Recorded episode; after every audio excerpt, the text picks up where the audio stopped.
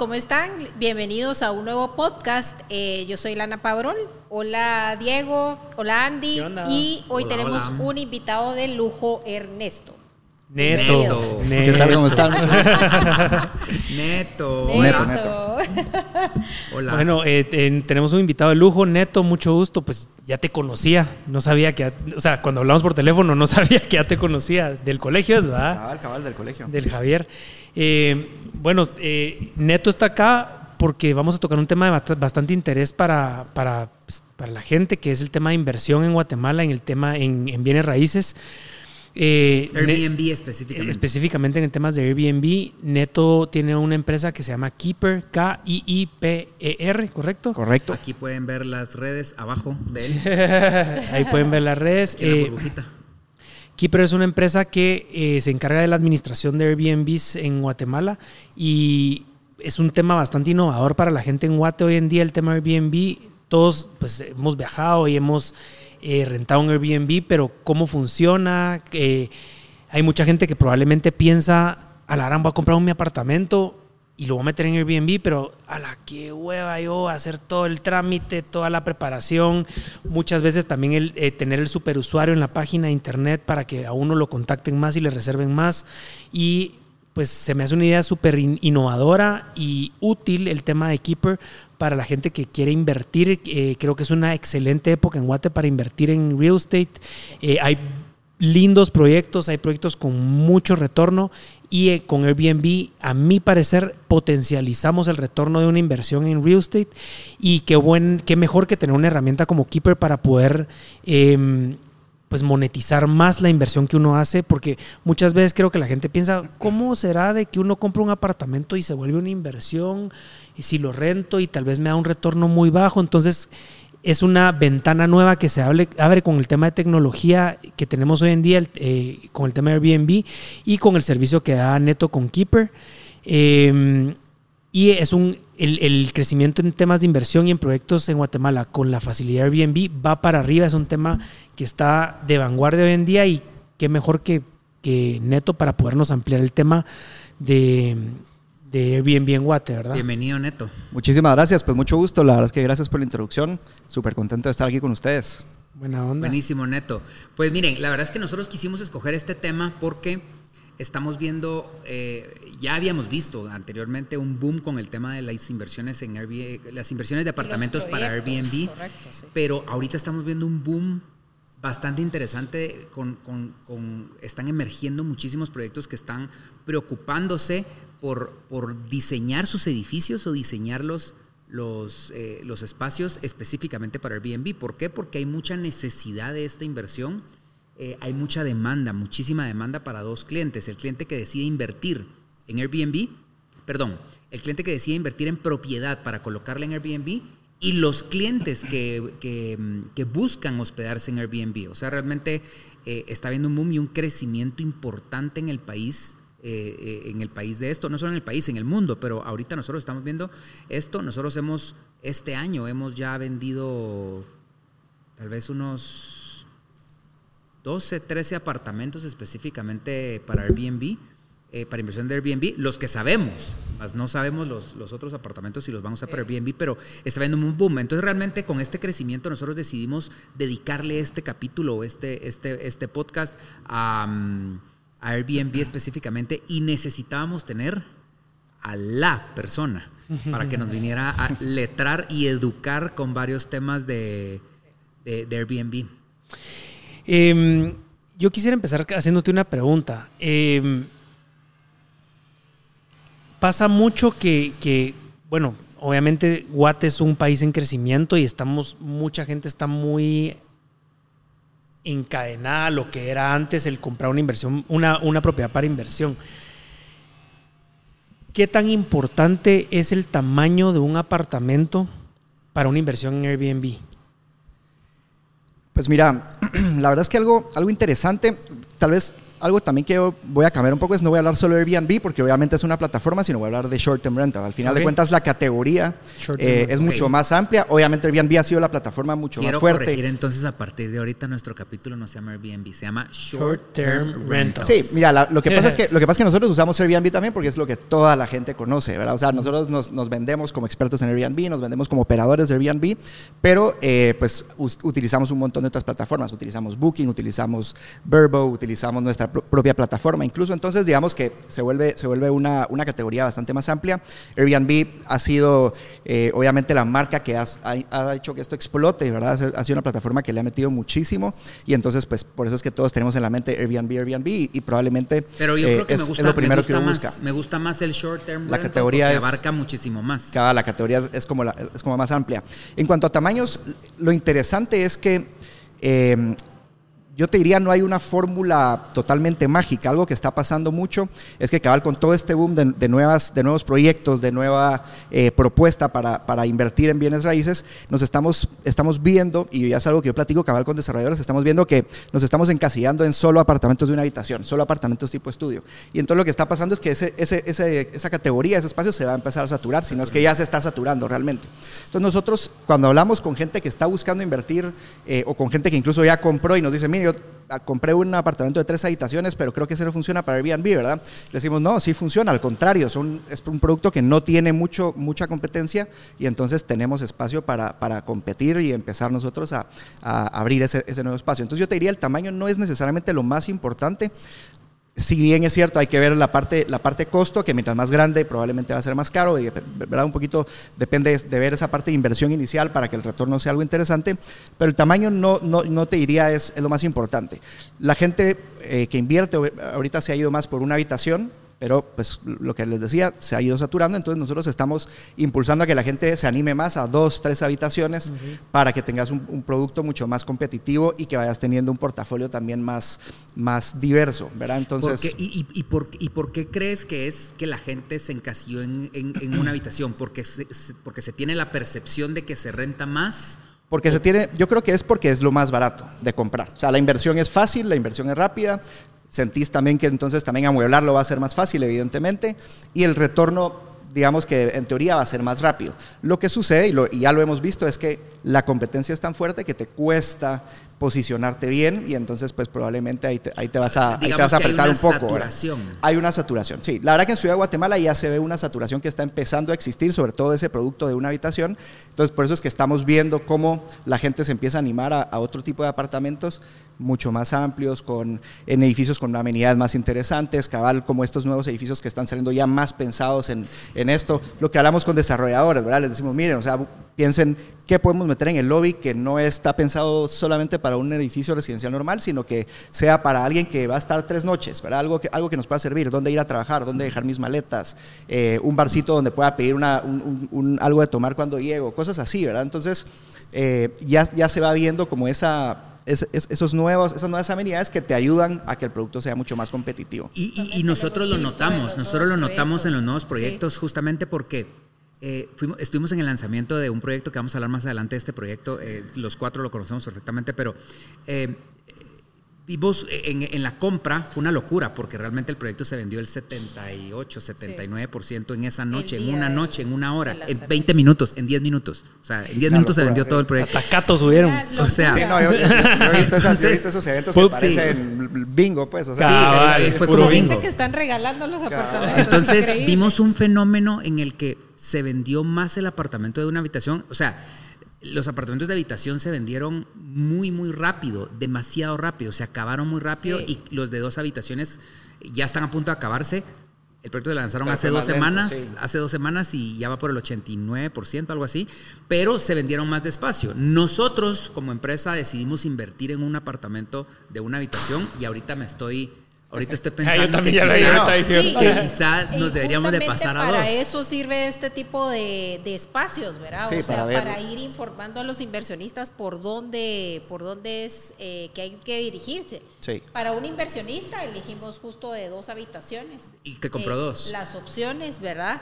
Así que ahorita nos estás validando que hicimos buenas elecciones. Y es lo que, o sea, no te diría, mira, no compres una habitación porque no te va a servir. definitivamente no. definitivamente no, pero cabal, si, si vas a comprar varios, no te va vayas por todos de una habitación, sino que diversificar. Y entonces eso te va, te va, sí, te va a ayudar a, llegar a diferentes públicos y vas a tener mucho mejor, mucho mejor rendimiento. Y sobre todo eso, ¿verdad? Que, que cabal, como que desde la mente del desarrollador y también desde la mente del inversionista, el de una habitación ha sido como el go-to, ¿verdad? Toda la gente está pensando en una habitación, una habitación, y, y, eso pues ya se refleja en que hay mucho de eso. Entonces, poder, poder irte, irte buscando otras opciones es buenísimo. Siento, voy a regresar un poquito, porque creo que me lo salté. Quiero que nos contés cómo empieza Keeper y qué servicios ofrecen. Buenísimo. Sí. Mira, eh, bueno, con Keeper empezamos eh, hace cuatro años, básicamente finales de, eh, finales de 2018 empezamos, digamos que a lanzar, el, a, lanzar la marca, a ofrecer el servicio. Eh, en realidad, digamos que se remonta un poco más atrás, unos tres años más atrás. Eh, con mi esposa diseñamos un, ambos somos arquitectos, diseñamos un edificio aquí muy cerquita de acá, de cuando se empezaba esto a desarrollar. Eh, nos quedamos con un apartamento, la familia de mi esposa. ¿Se puede saber el nombre del edificio? Es 747, 747. Está aquí justo enfrente de... Enfrente del parqueo de... es que hay un edificio nuevo ahora que no me recuerdo cómo se llama, pero es justo ahí. O sea, ahí cuando, es de los cuando, se hizo ese, cuando se hizo ese, solo estaba, creo que Rube 3 de Sur, eh, bueno, el TEC obviamente, y, por acá... Y por acá Venecia. Y Cuatro Venecia estaba construyéndose y por acá estaba súper vacío, era, era de los únicos, así que, que, que empezaban a ver de este lado los papás de mi esposa, digamos que viendo el proyecto que habíamos hecho y todo, se quedaron con se quedaron con un apartamento, se empezó a intentar alquilar y todo, no se alquilaba en el precio que, que, estábamos buscando y entonces con mi esposa dijimos, bueno, probemos Airbnb, lo hemos usado en, otras, en otros lugares nosotros, es, interesante, nunca hemos sido anfitriones, pero, pero démosle. Entonces nos pusimos, a, aprovechamos lo, lo que sabemos para diseñarlo bonito, le compramos cosas lo más barato posible, obviamente, ¿verdad? buscando cómo, cómo se le metía lo menos posible, lo pusimos a operar y ahí empezamos como que a entender y a, conocer un poco de, cómo se trataba sin, sin, sin, todavía pensar en nada profesional, sino que lo que queríamos era que, que eso generara, ¿verdad? Eh, a los al par de años que esto estaba operando, un montón de amigos, familia nos preguntaban, miren, que cómo lo hacen, que tengo ese apartamento que se me vació y no sé qué hacer con él, ayúdenme a, ver qué le tengo que poner para que esté bonito y lo pongo en Airbnb y explíquenme cómo lo limpian y todo ese rollo. Entonces, como que con el tiempo fuimos viendo esa necesidad y fue como, como pensamos, ¿por qué no lo volvemos? Un, servicio profesional, una empresa, y en vez de estar, estar ofreciendo como que la consultoría solo amigos y, familia de gratis, además, eh, que se vuelva, que se vuelva algo... Primero pega dos veces. Cabal, que se vuelva algo que, que, le podamos sacar, sacar provecho. Entonces, así, así nació la, la marca. Eh, ya cuando estábamos lanzando eh, la empresa, se nos unió un amigo nuestro, economista, que nos, le, gustaba mucho el tema de hospitalidad, su familia además tiene mucho contacto con tema de hotelería y, y estaba como que muy entusiasmado, se nos unió y entonces eh, salimos, somos tres socios, salimos a, ofrecer como que éramos expertos con un apartamento, ¿verdad? Pero digamos que llevábamos ya cuatro, cuatro, tres, cuatro años de, de por lo menos eh, entender cómo funcionaba todo y poco a poco fuimos pues eh, adquiriendo propiedades de terceros, de clientes. Em, hemos ido creciendo igual pues con el servicio al cliente, ya tenemos un equipo que nos ayuda con servicio al cliente, con la limpieza, con la parte operativa. Al principio pues prácticamente lo hacíamos todo entre nosotros tres y poco a poco pues hemos ido volviendo mucho más robusta la, operación para que funcione. Hay algo interesante que dijo, dijo eh, salimos a vendernos como expertos con un apartamento.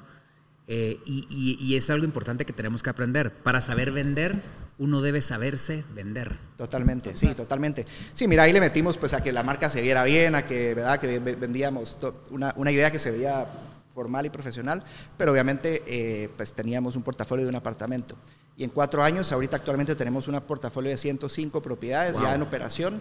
Estamos en Ciudad de Guatemala, estamos en la Antigua, en el puerto, Em, en la isla de Flores, en Petén, y estamos ahorita próximos a lanzar operación en Costa Rica también. Estamos organizando todo para empezar ahí. Entonces, la, verdad que ha sido un, proyecto que ha funcionado muy, muy bien, ha superado nuestras expectativas hasta cierto punto, y pues todo este boom inmobiliario que se ha enfocado a, esta, a este mercado de short-term rental nos ha ayudado obviamente a nosotros también a pues estar más en la mente de los, de los inversionistas, que todos los, todos los proyectos que se están enfocando en esto, pues nos contactan, quieren un poquito más de info, los hemos ayudado acabar a conceptualizar un poco más los proyectos y, y pues creciendo. Y que para nosotros como inmobiliaria, igual a, los que, a los que, a los que tenemos la responsabilidad de dirigir la inversión de nuestros clientes y, de, que nuestros clientes nos preguntan, miren, ¿dónde tenemos, dónde queremos colocar? Eh, tengo esta cantidad de dinero, lo quiero colocar para nosotros nos viene a facilitar la vida también, porque eh, normalmente cuando le estamos vendiendo la idea a un, a un cliente perdón, que invierta en Airbnb, le tenemos que dar la solución. De hecho, nosotros estuvimos con un cliente hace dos semanas sentado que compró dos para Airbnb, para Short Term Rental, y... Eh, y nos decía, ala, pero ¿a qué hora me meto yo a, hacer esto, esto y lo otro? no es tu giro de negocio. Y la llave del cierre fue decirle, mire, tenemos esta empresa, se llama Keeper, eh, es una empresa de los quiero. Sí, totalmente. O sea, nos facilita la vida. Es que si la Mara ya quiere desentenderse, pues. Es que mira, la verdad es que es un montón, montón de trabajo que, que además para hacerlo bien y que, tu, y que el producto que estás ofreciendo sea bueno, te genere bien, tenga buenos reviews, ¿verdad? Todo lo, todo lo que también decía Andy y toda esa parte de, ese, de ese trabajo atrás es o que no tengas nada más que hacer y te dediques a eso, o que lo hagas en las tardes, en las madrugadas y, lo, y como puedas. Entonces, eso lo veíamos nosotros también, porque nosotros obviamente el apartamento que teníamos era, pues, porque, porque le hicimos, lo, intentamos, pero lo hacíamos en las tardes que podíamos, los fines de semana. Tiempos libres, en digamos. los tiempos libres, o sea, aparte de nuestro trabajo. Entonces, sí nos dábamos cuenta de ese montón de trabajo que requiere para que funcione bien, ¿verdad? Entonces, eso es lo interesante de Keeper, que al final de cuentas es una solución que, se encarga absolutamente de todo. La idea es que el propietario solo se encarga, pues, de, obviamente, la inversión inicial, tanto del apartamento como el equipamiento. Nosotros los guiamos, además, en la parte de diseño de equipamiento y en la operación ellos solo se tienen que encargar de que la propiedad tenga sus servicios básicos al día. De todo el resto, nosotros nos encargamos servicio al cliente, insumos, limpieza, lavandería, avisos a las administraciones, eh, procesos de check-in y check-out, todo eso nuestro equipo lo mira y entonces vos como propietario no te tenés que preocupar de nada más que de que todo esté al día y mensualmente recibís un cierre de lo que generas y pues recibís el... Ese, ese, iba a ser mi pregunta. Digamos yo ahorita compro un apartamento, ¿qué, qué necesito? darte o cómo funciona. Te digo, mira, te acabo de comprar un apartamento, me lo entregan mañana. Aquí están las llaves. Acá están las llaves. ¿Qué hago? El proceso básicamente es, bueno, eh, primero hacemos un análisis de la propiedad, entonces eh, vemos, idealmente vemos planos, hacemos una visita o por lo menos fotos de la propiedad. En base a eso nosotros tenemos ya muy estandarizado para hacer un presupuesto de inversión inicial para el equipamiento. Entonces, ¿qué necesitas tener en el, en, el, en apartamento, la propiedad para que, funcione? Eh, esto lo hemos, lo hemos ido como estandarizando muchísimo porque nos pasaba que, no sé, un propietario nos decía, mire, yo tengo puntos y ya compré todo, todo lo que se necesita en cocina, pero tenía tostador, licuadora, eh, hornito, eh, un montón de cosas que no se utilizan. O sea, nos hemos ido, ido dando cuenta de lo que realmente es necesario y lo, que, y lo que, no, ¿verdad? Y lo que no. Entonces, ya, ya tenemos muy estandarizado eso. Entonces, nosotros te mostramos un presupuesto de qué se necesita invertir para tu, para tu apartamento o tu propiedad y hacemos una proyección de ventas eh, anual para que también en base a lo que, al, portafolio que ya tenemos, al mercado cercano, vos puedas tener una idea bastante cercana de lo que vas a poder estar recibiendo con tu apartamento. Obviamente esto es muy diferente a la renta convencional porque no es un, monto fijo cada mes, sino que tenés temporalidad. Entonces por eso hacemos una proyección anual para que vos a una base anual puedas ver, aunque tenés meses más altos y meses más bajos, cuánto te va a generar de retorno anualmente tu, inversión. Entonces vos te damos esa información, Puedes, ver ya la parte numérica de cuánto le tengo que meter, cuánto me va a generar, me interesa, sí, no me interesa. Y entonces media vez damos el, banderazo, nuestro equipo se encarga de toda la parte de diseño, compra de muebles, eh, ah, recibir, todo en, el, recibir todo en la propiedad. Dejarlo totalmente armado, ¿verdad? Hacemos todo el staging, se toman fotos profesionales, eh, eso es también algo súper importante, ¿verdad? Que hemos tratado de que hasta las fotos sean así eh, súper profesionales y lo subimos y lo empezamos a operar. Y pues, vos lo que tenés que hacer es cabaldarnos las llaves, soltar el billete y avisar a la administración para que sepan que de ahora en adelante Keeper, se va, a encargar de ¿Qué porcentaje es el que ustedes cobran por operar? Cobramos 20% de comisión sobre las ventas mensuales. ¿Y hay costos extras aparte de ese 20% como artículos de limpieza y ese tipo? Con ese, con ese porcentaje nosotros cubrimos todo lo relacionado a la operación. Lo único que vos tenés que cubrir como propietario es los servicios básicos de la propiedad. Por el resto nosotros Agua, cables, internet. Y la inversión mantenimiento, Electricidad, agua, el mantenimiento del edificio y eh, internet y cable. Listo. Bueno, la verdad es que. Wow. la verdad es que esto da una solución. Eh, vuelvo a insistir, vamos a, estamos viendo las, las redes sociales y los datos de contacto de, Keeper por, eh, por, si quieren contactarlos. Eh, yo quisiera extender un poquito más en algo que decías que, que, a nosotros nos sirve también para la venta: ocupacionalidad y temporalidad, que creo que es algo bien importante. Yo soy numérico, yo soy 100% numérico y me gusta presentarle a mis clientes estadísticas y números. Si no creo y no me hacen sentido los números, No, no recomiendo.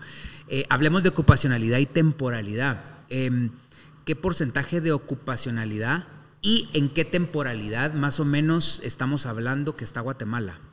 O, qué zonas, porque también, o qué zonas recomiendas, o, cómo está la temporalidad. No sé cómo extenderme en este tema, pero creo que tú uh, ya vi que puedes ordenar. Sí, mira, varía, varía un montón, porque varía un montón dependiendo cabal de ubicación, de tipo de propiedad, em, cantidad de habitaciones, etcétera. Va a variar bastante porque son productos muy diferentes que le llegan a un mercado muy distinto cada, cada, tipo de propiedad. Entonces varía mucho, pero nosotros, em, digamos, ¿qué sucede? vemos muchos casos en los que, en los que alguien que está vendiendo una, una propiedad dice, eh, esto va a estar ocupado 85%, de, de, 85 de ocupación y entonces te va a generar no sé cuánta cantidad de plata. Y, y digamos que en teoría puede ser cierto. Nosotros intentamos ser un poquito más conservadores en las proyecciones para que más bien tengas una idea eh, media de lo que va a poder generar y sobre eso más bien pues te sorprendas los meses que te va, que te va a ir muy bien. Nosotros normalmente intentamos eh, hacer nuestros cálculos en la ciudad de Guatemala entre un, eh, digamos, meses bajos, un 65, 68% de ocupación y meses altos un 75, 80% de ocupación como máximo. siendo conservadores. Siendo conservadores. Eso no quiere decir que no vas a subir de eso. O Tenemos, que puede bajar o que puede bajar totalmente. Tenemos propiedades que se mantienen ocupadas, un 90, 95, hasta 100% de ocupación. Sí, nosotros tenemos por, de hecho por varios meses. Tenemos un cliente que tiene, tiene tres o cuatro apartamentos en este edificio Avenida. Ah, sí. Edificio Avenida de la zona que parece que es uno de los, para, para Airbnb es de los más, y tiene una ocupacionalidad del 98%. Sí, sí tenés, tenés, propiedades que, que, pueden generar mucho más, pero ah, digamos, para fines de, prácticos, para fines prácticos de una proyección, no queremos tampoco venderle a nuestros clientes una idea súper inflada que puedes llegar a eso eventualmente, sí, pero, pero sí queremos que, que, pues que, que, si te vas a meter a esto estés tranquilo con, con, meses que pueden ser bajos, ¿verdad? También algo importante, por ejemplo, que siempre hacemos en las proyecciones anuales es que los primeros tres meses de lanzamiento, que esto ya no sucede tanto porque ya tenemos mucha visibilidad, pero los primeros tres meses de lanzamiento nosotros los calculamos como meses de, de, crecimiento. Entonces el primer mes normalmente calculamos un 45% de ocupación, 55 el siguiente y hasta el tercero ya vamos calculando 60, 65 y, Independientemente de eso, digamos, el porcentaje de, ocupación siempre, a tu punto de vista, es más rentable un short-term rental que un long-term rental? No siempre. No, yo no, yo no te diría que siempre. Yo no te diría que siempre. La verdad que es muy variable.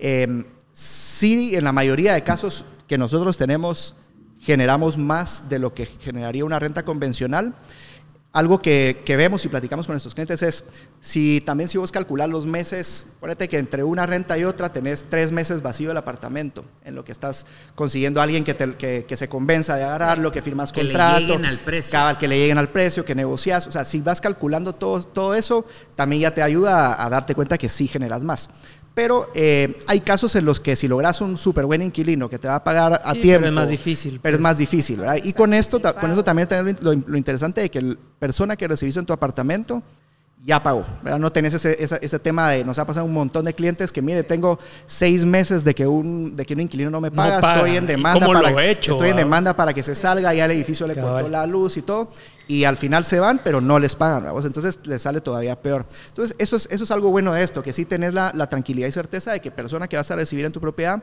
ya tuvo que haber cancelado, ¿verdad? Entonces, esa, esa, todo ese control también te ayuda un montón a, a verlo. Una pregunta, con el tema de daños, por ejemplo, si un inquilino, si un inquilino hace algún daño, ¿cómo funciona eso? Mira, eh, Airbnb, hablando de, digamos, hablando de específicamente Airbnb, es una plataforma súper, súper buena, que es, es, parte por lo que se ha hecho tan, tan famosa, que tiene excelentes garantías.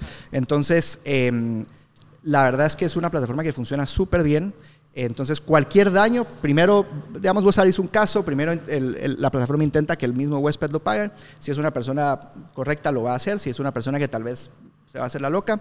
Airbnb lo cubre normalmente. Obviamente ah, tenés que seguir ciertos, ciertos procesos para esos, para esos casos, pero, pero lo haces. Y algo interesante de nosotros es que tenemos una eh, cuenta de Airbnb específicamente profesional, somos pro host, por el, digamos que por el tamaño de portafolio que tenemos, y entonces tenemos un asesor del, del área México, Centroamérica, del Caribe que está directamente trabajando con nosotros. Y entonces también cualquier pues, eh, necesidad específica que tengamos, nos ponemos en contacto con ellos y nos ayudan a que sea un proceso mucho más ágil. Pero son plataformas que funcionan muy bien y eh, pues también ahora que, que, estamos ya utilizando otras plataformas o rentas directas, lo que, lo que utilizamos son depósitos.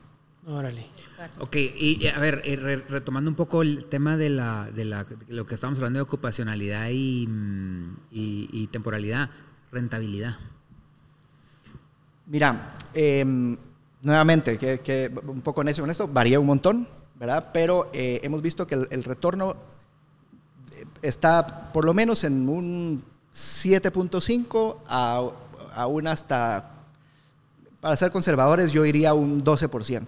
Ok, o sea, eh, definitivamente está mucho mejor que tener el dinero en el banco. Sí. Definitivamente, sí, eso sí, definitivamente. Para los que tenían dudas de qué es una inversión inmobiliaria, mucha, eso. a ver, no quiero, no quiero enviar el mensaje equívoco. Eh, perdón, tener la liquidez en, en, cash, a eso me refiero. Sí, sí, definitivamente eh, esto te genera un retorno. Esto genera obviamente un retorno. Estamos hablando de un 7,5 a un, un 12. 12%. Un 12, yo, yo, lo pondría como un, punto alto conservador. O sea, incluso puedes, hemos visto casos en los que son. Y es conservador y, y estás de acuerdo que, o sea, que es, que es alto. O sea, es, es, un, es un retorno, es un retorno, es un retorno alto, tomando en cuenta que te queda la propiedad, ¿verdad? Totalmente. Así es. Sí, totalmente. O sea, totalmente. la propiedad está. Sí, sí totalmente. Em, perdón, yo perdí mi Yo quisiera preguntarte, Neto, eh, ¿hace la diferencia el tema de decoración, detalles, meterle algo funky a los apartamentos? ¿Qué busca la gente? ¿Qué busca la gente? Porque lo que vemos es obviamente la tendencia que los clientes cada vez están más informados, ¿verdad? Eh, obviamente comparan estas plataformas en cuanto a precios de me voy a ir mejor a rentar eh, por medio de una de estas plataformas versus irme a un hotel. Y además, eh, lo que te ofrece que es algo diferente, ¿verdad? Es como no es un cuarto de hotel, sino tiene una experiencia, una experiencia y una personalidad. Entonces, que nos explicas un poquito eso? Mira, definitivamente influye muchísimo. Te diría que además ese es uno de los diferenciadores más fuertes que nosotros tenemos en Keeper, pues, digamos que siendo dos de los socios arquitectos con un background de diseño, ha sido nuestro principal enfoque desde un inicio, obviamente acompañado de una excelente hospitalidad, servicio al cliente y operaciones bien armadas, pero la parte del diseño, la calidad espacial y el diseño de los interiores ha sido pues nuestro principal eh, nuestro principal punto de competencia. Color, colores, eso iba a decir yo, qué color sí, qué color no. Entonces, nosotros hemos trabajado un montón en tener eh, muy, muy estandarizado, pero siempre le, llamamos internamente estandarización con personalidad para que, para que tengas cada apartamento, cada propiedad tiene su, propio, eh, su propia identidad, tiene algo diferente, tiene algo único también que se adapta a la zona en la que está o a, la ciudad, digamos, o, punto en el que está, pero con un montón de cosas estandarizadas que a nosotros también nos ayudan eh, en, la operación y que a los clientes que nos están, o a los huéspedes, digamos, a los usuarios en realidad, porque los, digamos que los clientes son los, los, los propietarios de, la, de, las, de las unidades que nosotros operamos, nuestros usuarios, que son los huéspedes, eh, también ya saben qué esperar en nuestras propiedades, ¿verdad? Si vemos un montón de gente recurrente que cada vez que tiene que venir a Ciudad de Guatemala, por ejemplo, lo que hace es buscar directamente con nosotros, ya sabe que va a tener una buena cama, ya sabe que va a tener buena calidad. Y que me imagino que hay gente que le gusta, o sea, por ejemplo, yo si algo me gusta, repito, o sea, si me gusta el helado de fresa con, eh, con nueces, quiero comer helado de fresa con nueces todas las noches. Totalmente, sí. Y digamos que aunque se, te vas a quedar, por ejemplo, en un apartamento en zona 10, que te gustó un montón y todo, la próxima vez que venís tal vez no está disponible, pero te vas a quedar a zona 15, va a tener ciertas cosas diferentes, pero digamos que en la esencia, la calidad va a ser la misma y las, las, amenidades que vas a tener en el apartamento van a ser las mismas.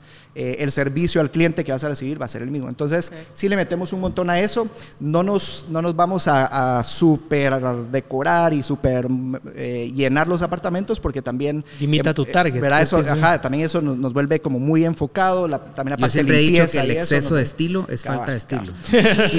Y, totalmente.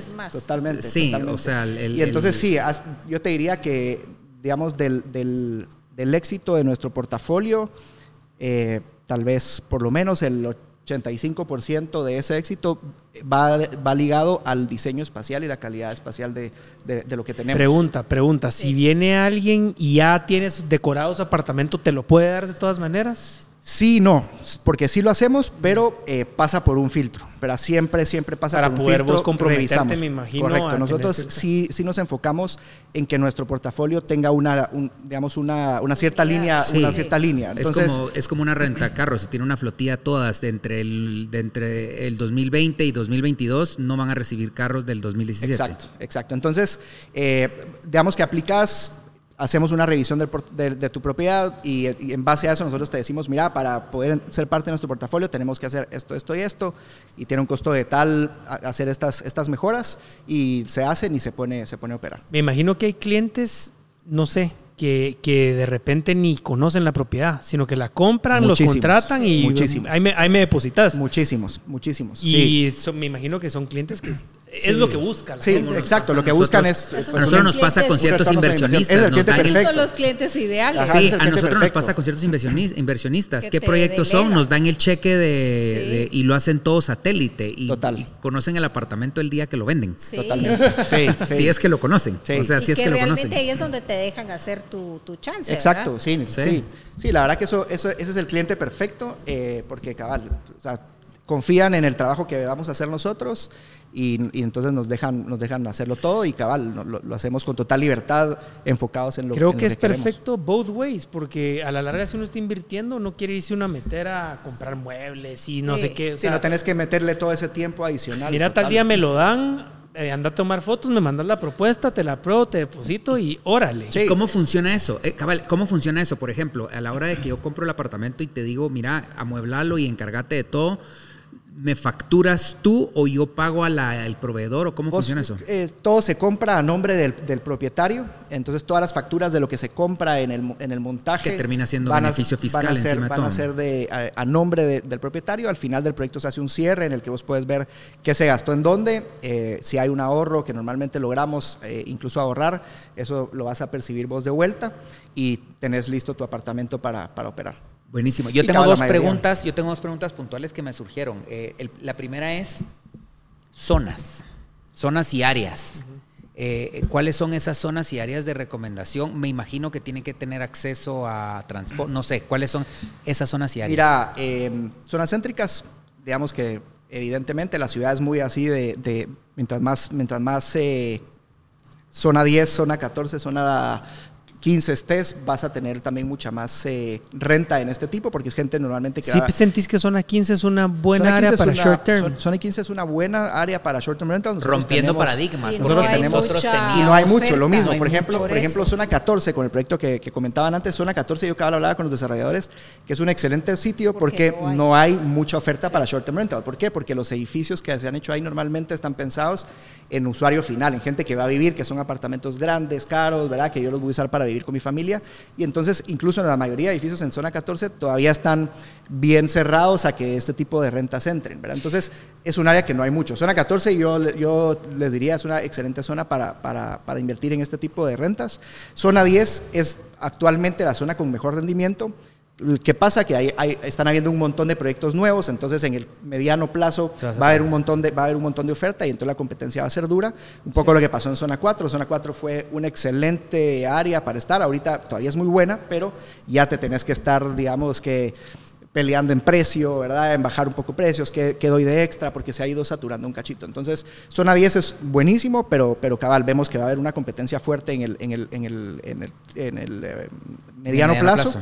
Eh, zona 14, eh, zona 13. Zona, 13 y zona 15 también las vemos como excelentes zonas. Y te diría que, digamos, ahorita en la ciudad eso. Tenemos casos como, por ejemplo, zona 5, cerca de, cerca de zona 10, Campo Marte y eso. Tenemos casos de, propiedades ahí que son muy interesantes porque es una propiedad que a los, a los, a, los, clientes no les costó demasiado por el área en la que está, pero estás en una muy buena ubicación. Entonces, eh, han sido propiedades que han generado muy bien. Zona 5, pues yo diría, es, un, es una, una, buena área cerca de la, cerca de la zona 10.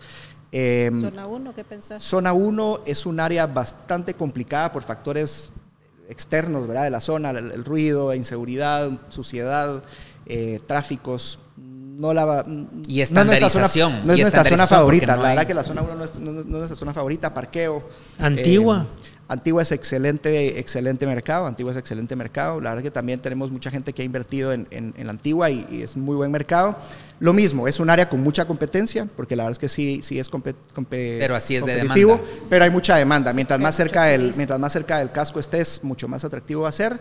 Y mientras más lejos, pues lo que tenés que buscar es qué amenidades y servicios adicionales tenés. Comentaste Flores, ¿Qué, ¿cómo está Flores? de Flores, la verdad es que es un mercado bien interesante, muy distinto, porque ahí es totalmente turístico, ¿verdad? No tenés, aquí en la ciudad tenemos mucha gente que, por ejemplo, viene por trabajo, eh, o incluso gente que, no sé, eh, va a venir su familia a visitarlos y agarran mejor un apartamento para, para, para estar más cómodos, etc.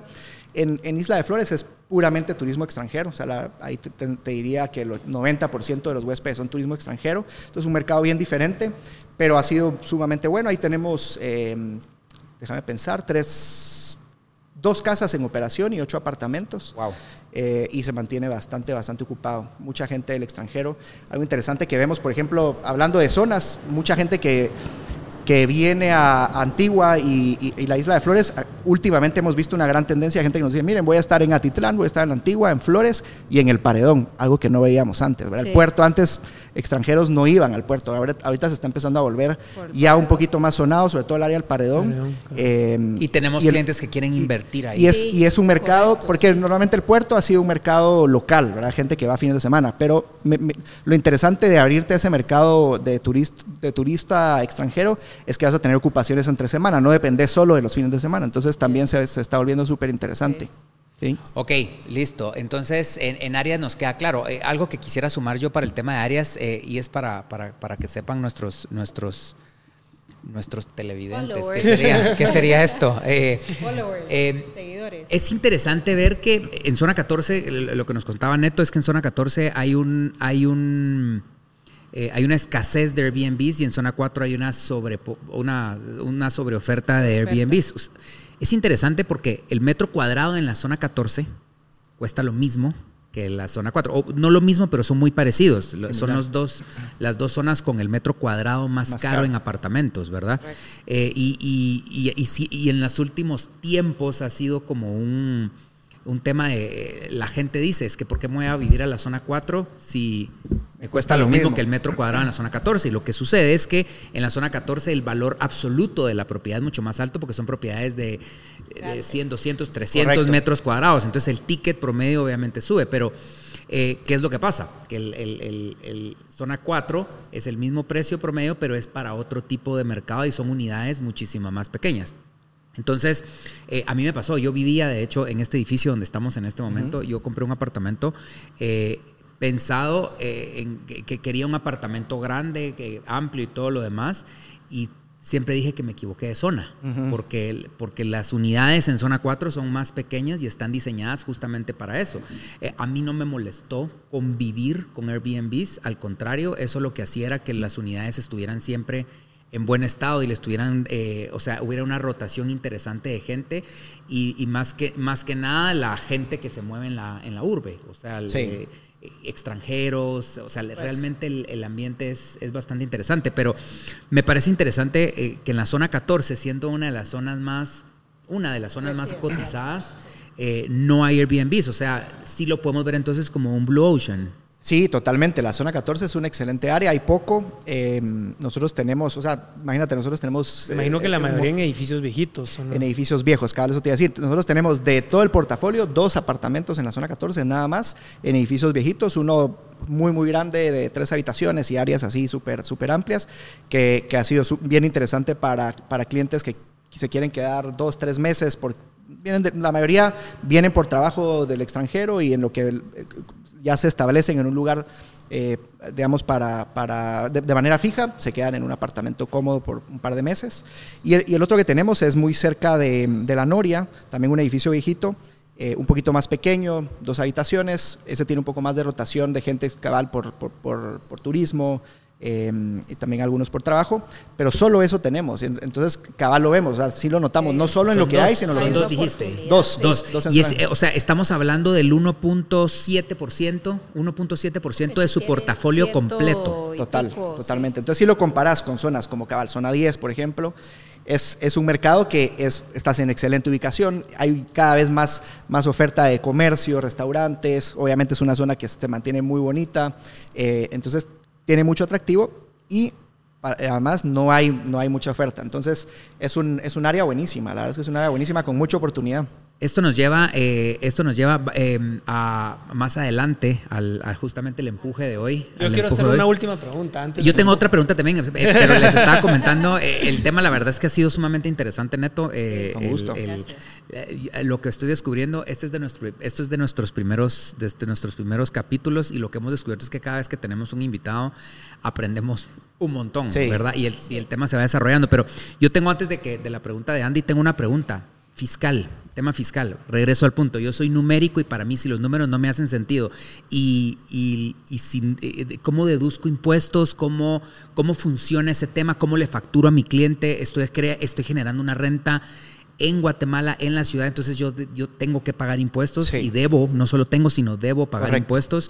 Y, qué deberían saber eh, el, el, público, qué deberían saber de los temas fiscales?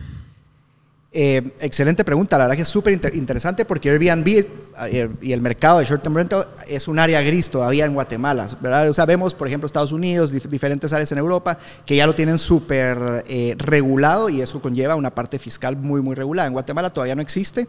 Nosotros desde un principio nos obligamos a, formalizar esa parte fiscal sabiendo que nuestros clientes necesitan también pues, todo ese respaldo y también sabiendo que nosotros íbamos a empezar a recibir plata del extranjero eh, mes con mes, que de dónde viene eso, ¿verdad? Entonces, desde, que, desde que lanzamos hicimos eh, pues, toda, toda, la parte, digamos, de la empresa, empezamos a, ver la parte de facturación.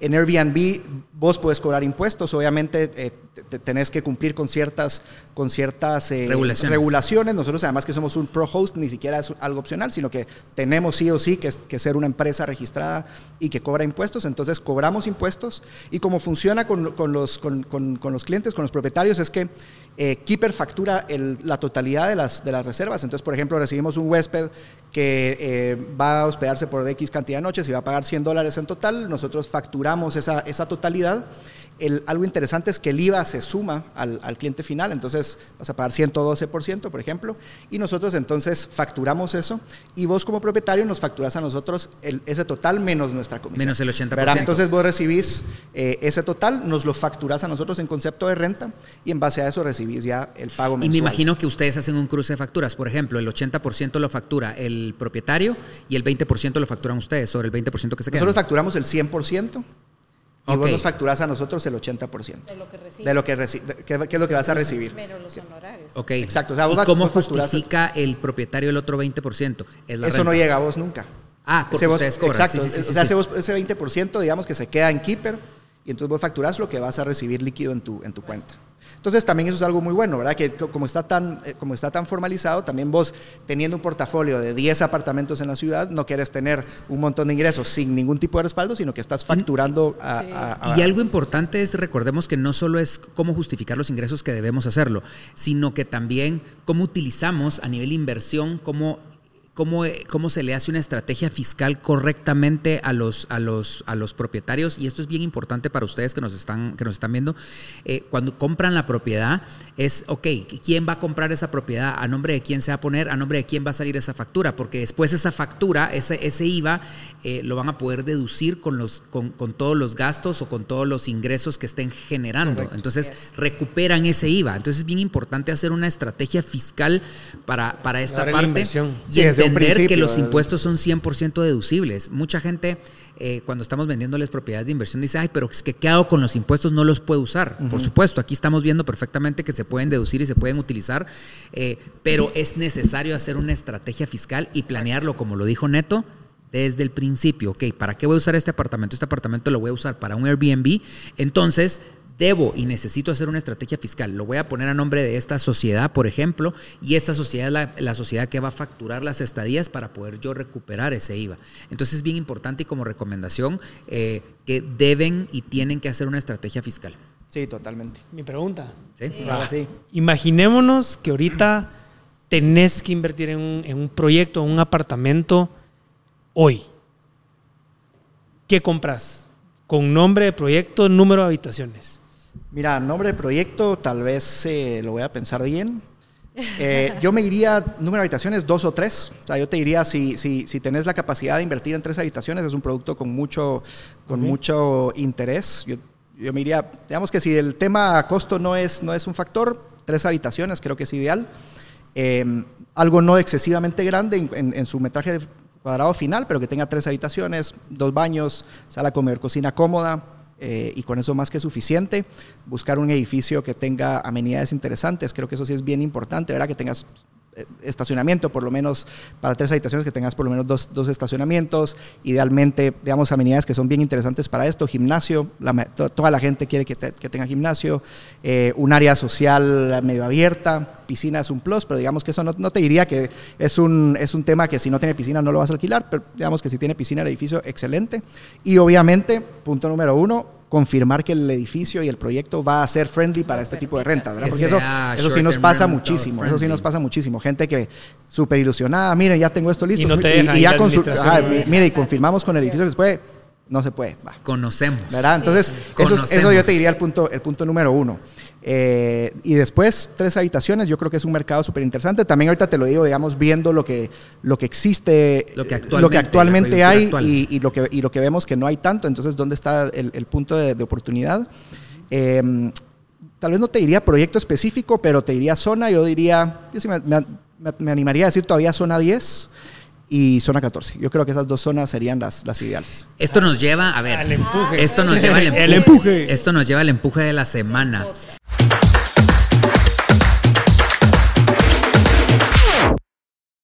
Em, me, gusta este empuje porque somos cuatro que conocen, conocen perfectamente el, proyecto. El proyecto. Eh, solo quiero hacer una breve pausa. Eh, ella es Afroditi, de la que, la que les hemos hablado, es nuestra cuarta mosquetera. nuestra cuarta mosquetera. La que no quiere salir, pero ya les prometimos que la vamos a sacar. Pero ya les prometimos que va a estar en el podcast.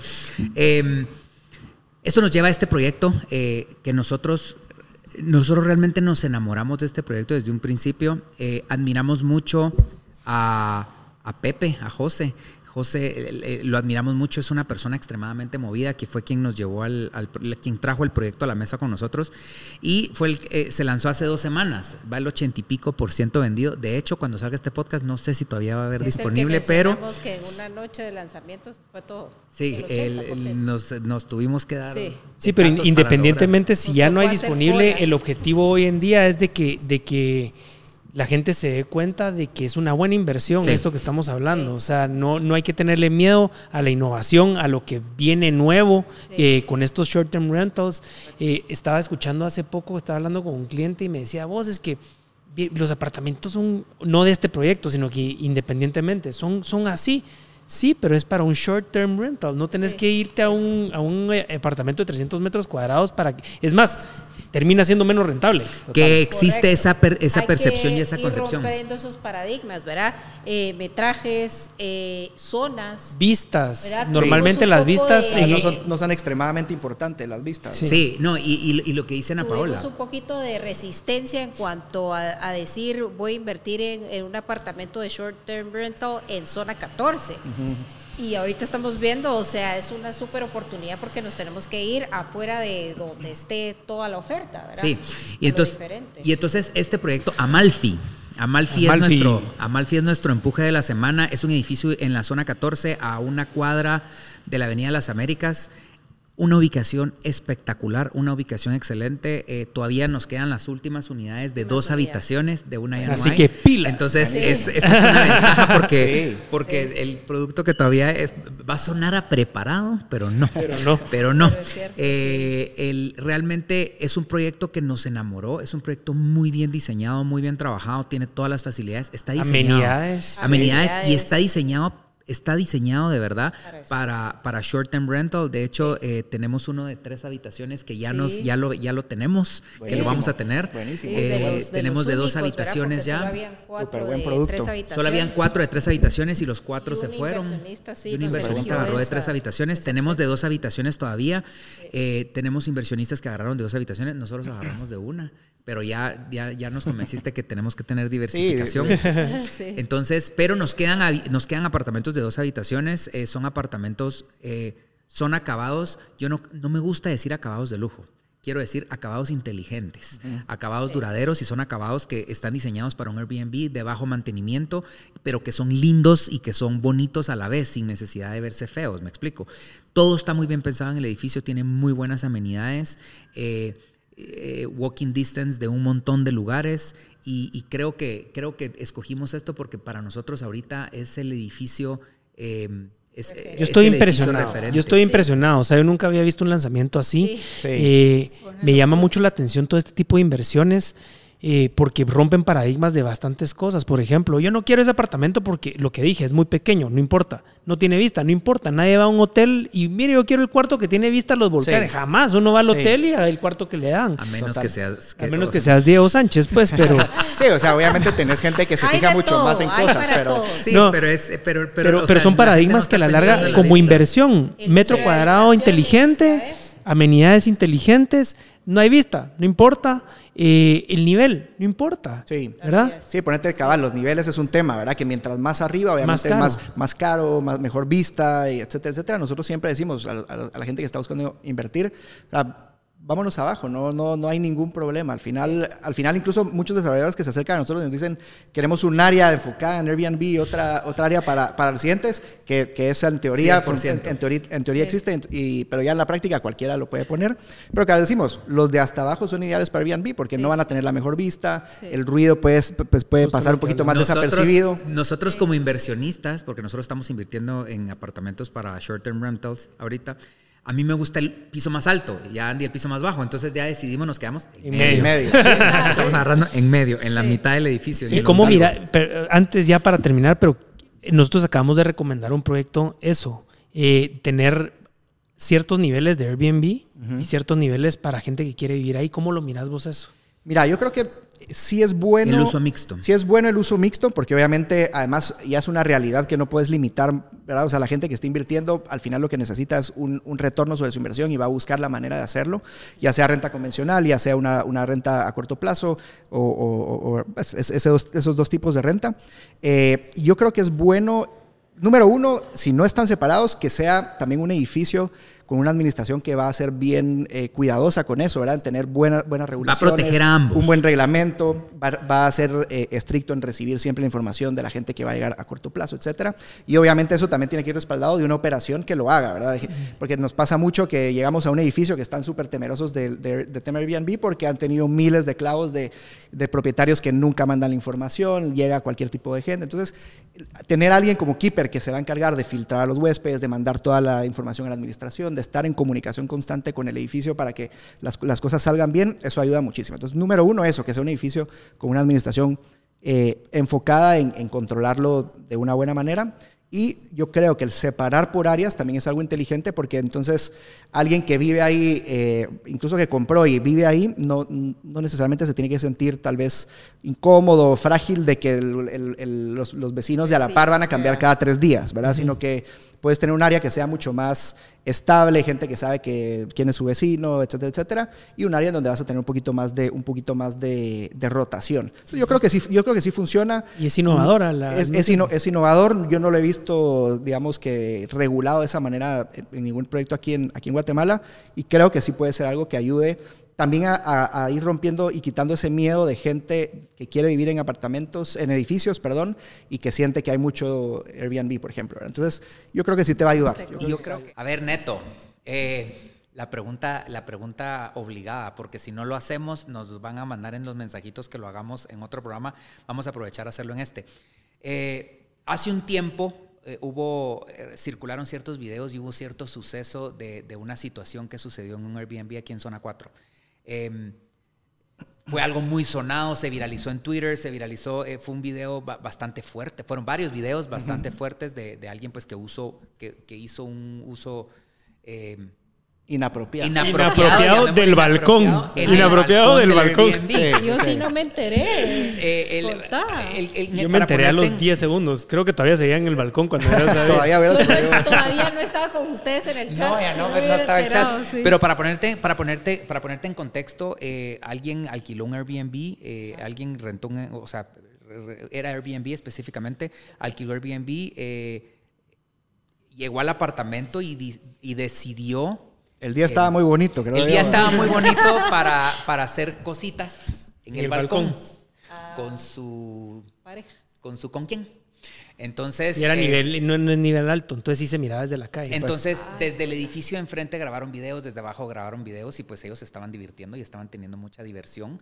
Eh, pero era algo inapropiado para estar en un balcón, ¿verdad? Sí. ¿Cómo, ¿Cómo, qué sucede cuando pasa algo así? Sí, sí mira, digamos que el, este evento fue, ajá, súper sonado, desafortunado para los dueños del apartamento, para el edificio y afortunado para algunos vecinos que se dieron ahí justo subiendo todos los videos a Twitter y se volvió un rollo súper, súper, súper sonado. Em, digamos que, primero decir que es eh, un poco inevitable que eventualmente pueda suceder algo de este tipo. O sea, eso, eso creo que es algo que siempre tenemos que tener en mente, que y que así es en todo. Pues, por mucho control que quieras y, y, trates de tener, siempre puede haber alguna persona viva que, te, ah, que va a hacer lo que quiera. Que quiera cumplir que va a hacer fantasía. Que, cabal, que va a hacer lo que quiera y dice, bueno, aquí nadie me conoce y, y qué fregados. Em, ¿Qué hacer en esos casos? Digamos, nosotros algo que, que tratamos de hacer es primero tratar de filtrar lo más posible a, la persona que va a llegar ya a, una propiedad. Entonces, revisar si tiene reviews, si no tiene reviews, abrir una conversación de a, qué vas, ¿Qué, ¿Qué, vas a hacer. Pedir identificaciones es algo que siempre hacemos, no solo porque la mayoría de administraciones no lo pide, sino que también por, por control nuestro. Eh, Airbnb tiene, hablando específicamente de esa plataforma, tiene además, eh, pues también tenés que cumplir con un montón de requisitos de haberte identificado antes de, antes de poder siquiera reservar. Entonces, digamos que eso te ayuda y, en, en, el caso de un caso de un problema como este, Airbnb es una plataforma que te ayuda mucho a, a tratar de lidiar con, con el problema si, hay, si, si, conlleva costos o gastos, por ejemplo, una multa del edificio, vos puedes pedirle a la plataforma que se lo cobren a la persona que, que causó el, el inconveniente. Eh, entonces, digamos que sí, hay, hay, maneras buenas de controlar desde la plataforma, pero nosotros intentamos que ese tipo de gente ni siquiera llegue, ¿verdad? O sea, el filtro inicial es lo que, lo que más nos ayuda. Y esa es parte de lo importante por el cual uno tiene un keeper. Totalmente. O sea, vos, vos si estás, probablemente este edificio es de alguien que eh, durante, mientras eso pasaba estaba en su, en su oficina, eh, ¿verdad? Que no podía, ni, no podía ni ver el teléfono de ver qué estaba sucediendo. Y eso es, eso es algo que sucede. Versus, cabal, si hay, si hay alguien que está 24/7 viendo qué está sucediendo en todas las propiedades, inmediatamente te avisa la administración. Eso es una falta. Como sí, o no, no puede ser nada. Mi, pregunta es, ¿qué, ¿qué, puedes hacer con el usuario? Mira, o solo decís, bueno, no puedo hacer nada. Mira, definitivamente puedes hacer algo que, que, haría yo, digamos, en, un, en, un, caso como eso, inmediatamente que te empiezas a enterar de eso, comunicarte con el huésped. Entonces, escribirle por el chat, llamarlo por teléfono, incluso mandar a alguien personalmente. Que se desocupe, cabal, incluso sabiendo que está muy ocupado, mandarle a alguien a que, a que, a que intente llegar a, a, llamarle la atención de algo que está sucediendo. Eh, y media vez sucedió, obviamente, un mal review y normalmente nosotros lo que hacemos es ponemos multas, aunque el, aunque el edificio no necesariamente nos haya puesto una multa al, apartamento, nosotros sí tratamos de poner multas también para que los huéspedes se den cuenta de que hay, de que hay pues, eh, consecuencias si, si, si, si, rompís con las reglas. Entonces, eso... Eh, pero hasta ahí, ¿verdad? O sea, ¿qué puedes hacer? El, el, el, contenido visual ya está, ya está más que viralizado, eso ya no puedes hacer nada tratar de manejarlo de la mejor manera. Pero sí, pero digamos que, por ejemplo, si, si el edificio te pusiera una multa como apartamento, se lo cobramos directamente al, yo quisiera sumar el, Yo quisiera sumar, porque conocí a la, a la, persona propietaria del, del, apartamento, es una persona extremadamente honorable. Sí. Eh, le pasó, lamentablemente le pasó, ¿verdad? Pero eh, es una persona que tomó cartas muy, muy, muy rígidas. Eh, se tomaron cartas muy rígidas. Sé que hubo un un tema ahí con el edificio en el que trabajaron en equipo. Eh, hubo una regularización de, la, de los Airbnbs en el edificio.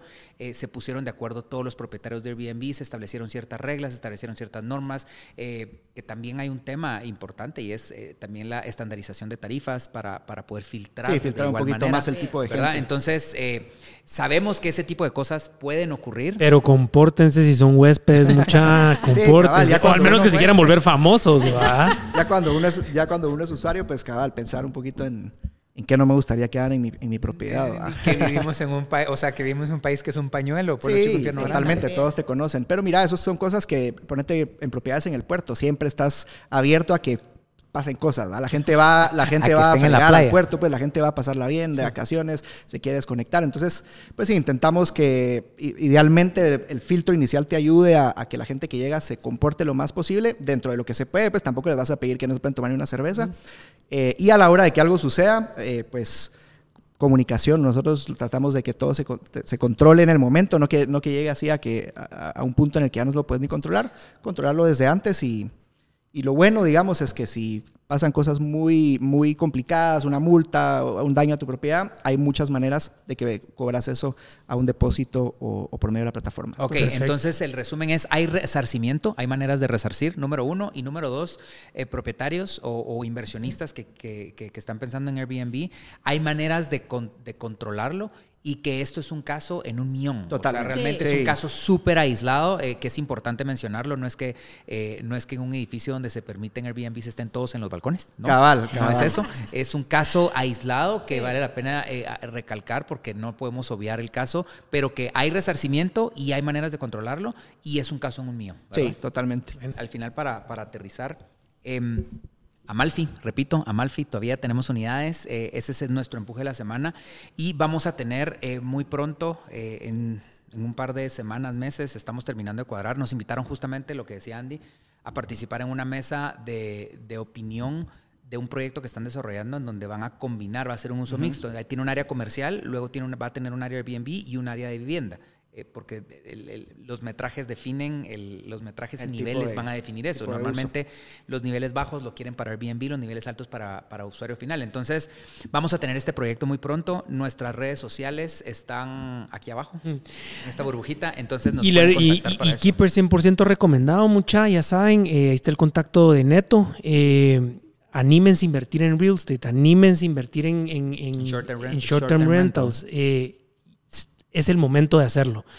Bueno, Neto, muchas gracias por tu tiempo y los esperamos en el próximo en el próximo episodio. Queremos invitarlos a todos a que se suscriban aquí en el botoncito rojo, por ahí está. Pero suscríbanse en el eh, suscríbanse a nuestro canal. Vamos a seguir teniendo muchos capítulos a muchos invitados. Neto, muchísimas gracias por mucho gusto, gracias por, ustedes, avisar. Siempre quise decir esto eh, presionen la campanita eh, para que les aparezcan nuestras notificaciones, ¿verdad? Y, nos siguen en redes. Enviarnos preguntas y temas de interés, ¿verdad? Perfecto. Eh, gracias, gracias. Hasta la próxima. Buena onda. Vuelvo a repetir las redes de Keeper, por favor, di, las redes sociales de Keeper. Bueno, nuestra página keeper.info y en Instagram nos encuentran como hola.keeper. Keeper es K-I-I-P-E-R. Punto info. Gracias por estar con nosotros. Nos vemos la próxima, muchacha. Órale. Gracias.